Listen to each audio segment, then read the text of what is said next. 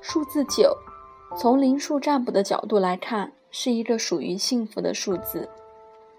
在灵数当中，三被视为神圣与和谐的象征，而九是三乘三的结果，意思就是精神上的满足。牌中隐士右手提着灯，左手持杖，身披着蓝色的长袍，象征着智慧与精神力。和脸朝着右边的皇帝一样，隐士以理性来达成他的目标。在物质世界当中，隐士的存在象征着精神的探索，但不是仅透过简单朴素的苦行生活就可以达成这个目标。马赛塔罗牌当中的隐士也是个智慧长者，但他却不会给你答案，答案在你自己的心中。隐士只是举起灯火，照亮你心中所想的事情，你必须静下心来回想。隐士通常代表着深度的思考，以及向自我内在寻求解答。马赛塔罗牌当中的隐士与前一张牌互成因果，强调相当程度的修正行动。隐士位于代表衡量评判的正义之后。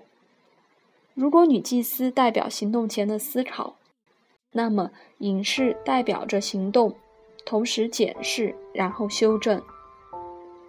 不要让自己的行动过分愉悦，这是马赛塔罗牌的隐士。与其他塔罗牌的最大的不同处，如果隐士处于逆位，那么代表你之前的判断有误，可能得从头检视你的计划。